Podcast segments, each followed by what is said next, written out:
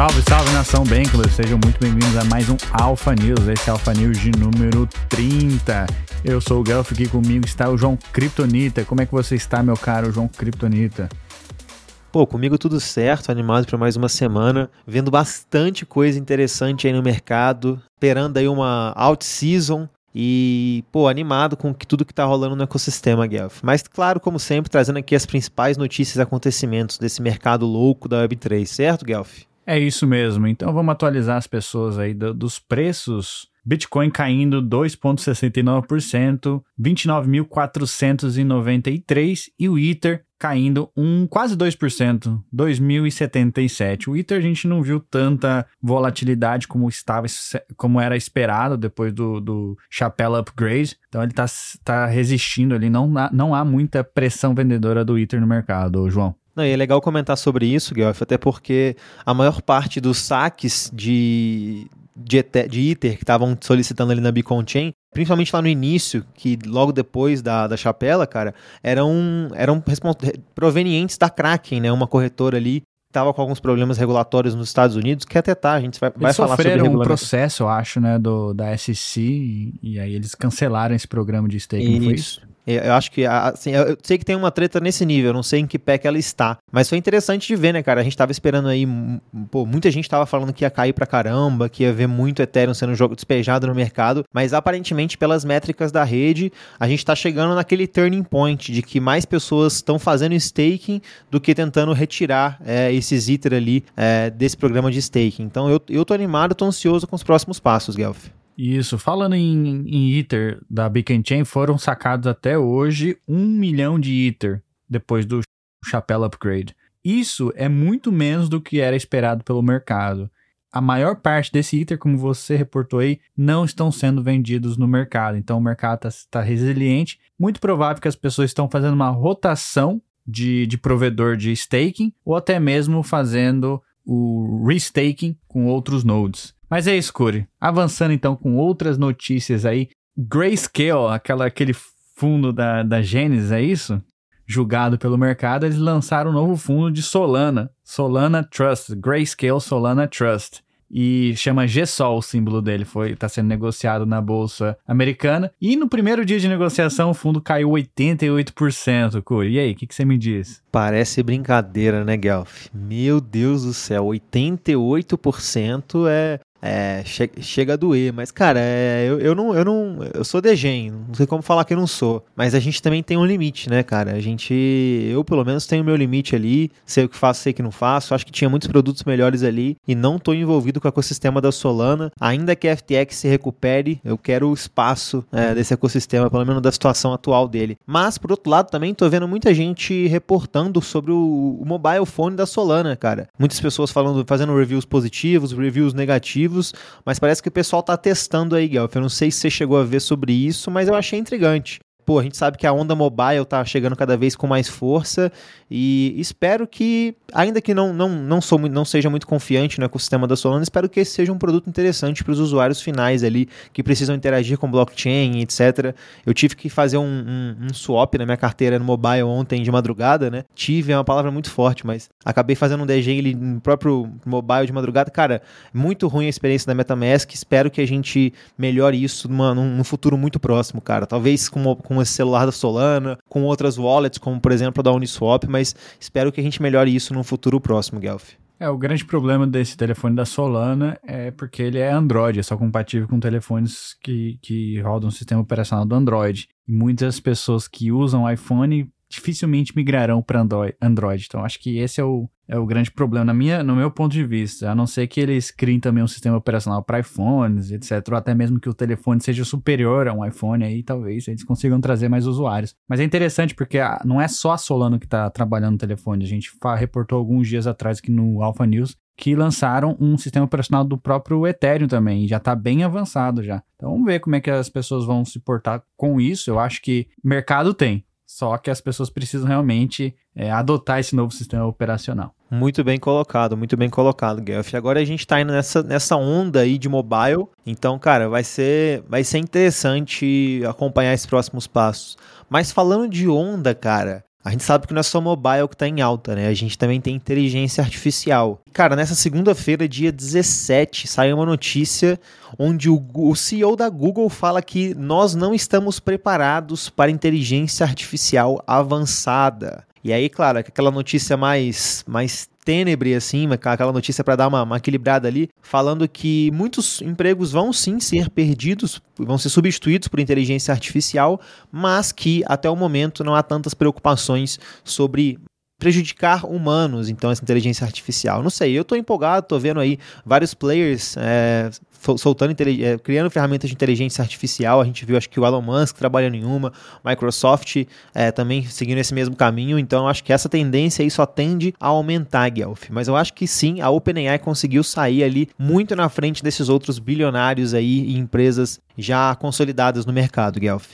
É, eles não querem que a OpenAI avance com com os estudos ou modificações no código. O grande receio de todo mundo da comunidade de AI é que quando AI consiga fazer outros modelos mais avançados, criar, criar sozinho esses outros modelos, aí pode ser um perigo para para a humanidade. Tem pessoas que acreditam que nós todos vamos morrer por conta da AI, tem outras pessoas que acreditam que nós vamos, vamos tornar uns pets, os cachorrinhos de AI, mas só o tempo irá dizer. Eu acho que não vai ser para agora essa revolução de AI, dependendo de como a humanidade se evolui. Isso é um processo natural que vai demorar alguns anos ainda. Mas que é perigoso, é perigoso. Dependendo de quem fez o código, o que, que a AI consegue fazer, pode, pode ser algo perigoso. Mas por enquanto a gente está desfrutando dessa nova tecnologia, não é, Corey? Exatamente, exatamente. Desfrutando, aprendendo e perdendo horas ali na frente do, das inteligências artificiais, Eu, eu não sei você, mas eu tô tomando cada vez mais meu dia só de conversar ali com meu querido amigo AI.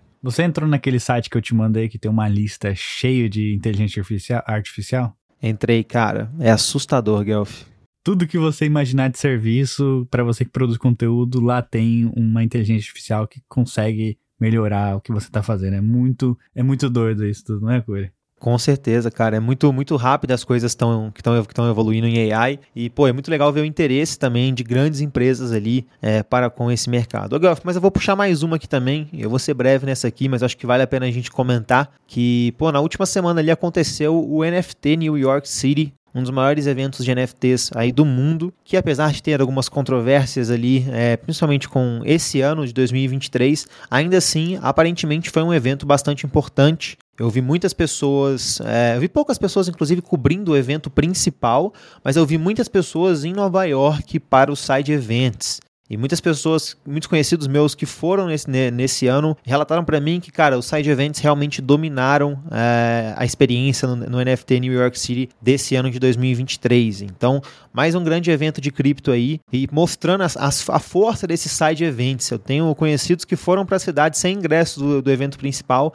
só foram para aproveitar os side events e disseram para mim que não se arrependeram dessa experiência, viu, Guelph? Eu escutei um podcast no evento estava se falando muito pouco de NFTs, mas muito mais sobre a tecnologia de escalabilidade, ZK, como ZK poderia ser usado em NFTs e estava falando pouco sobre o caso de uso de NFT. Eu não sei se isso procede ou não, mas eu escutei aí num, num dos podcasts aí essa semana. Interessante isso, interessante. Mudando o foco do evento, quem sabe? Não, pra se pensar. Bom, e para finalizar aqui do meu lado, a SEC, a SEC lá nos Estados Unidos, o Gary Gensler, eles estão processando a Bitrex, que é uma corretora, e junto com o processo eles estão nomeando seis tokens, incluindo Algorand, como security. Isso é um pouco preocupante, porque a Algorand pouco se fala na mídia, mas o Gary Gensler está considerando que a Algorand é uma, um token de security. Até pouco tempo atrás, Gary Gensler disse que todo, tudo era security, exceto Bitcoin, e agora agora eles estão atacando. Eu acho que a SEC está cada dia mais buscando aí novas, novos tokens, novas empresas para processar. Dessa vez foi a Bitrex,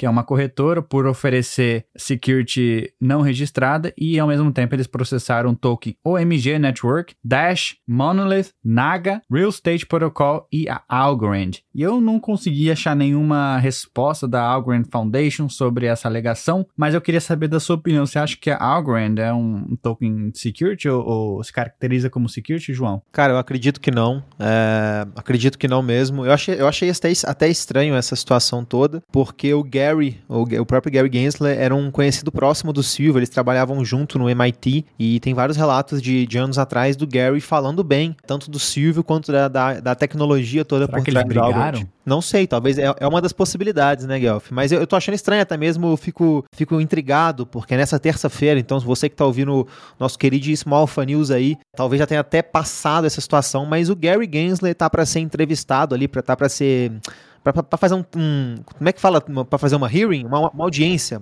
Para participar de uma audiência ali. Vai ser interrogado, vai... é isso? Isso, interrogado. Muito bem, muito bem lembrado, Guilherme. Vai ser interrogado ali sobre tudo que está acontecendo na SEC, envolvendo blockchain, envolvendo cybersecurity e criptoativos. Então, essa audiência vai ser bastante interessante para ver tudo que o Gary está pensando ali é, com a SEC e para ver também os percalços que a gente vai ver nesse ano com regulamentações é, sobre o Web3, Guelph. Então eu, eu tô empolgado aí, assim, talvez no mau sentido, mas quero muito ver tudo que vai sair dessa, dessa interrogatório. Tô meio perdido nos verbos, mas não é tanto para entender, né, Guelph? É isso aí, é isso aí, Curi. Vamos esperar. Eu acho que de um a gente torce para que tudo saia bem e mesmo que os Estados Unidos não seja amigável para criptomoedas, o mercado criptomoedas eh, não vão deixar de existir. Se os Estados Unidos não quiser adotar a tecnologia, todos os, os founders ali dos protocolos irão para outros países que estão adotando a tecnologia para o bem. Então não se preocupem se a SEC não é amigável a criptomoedas,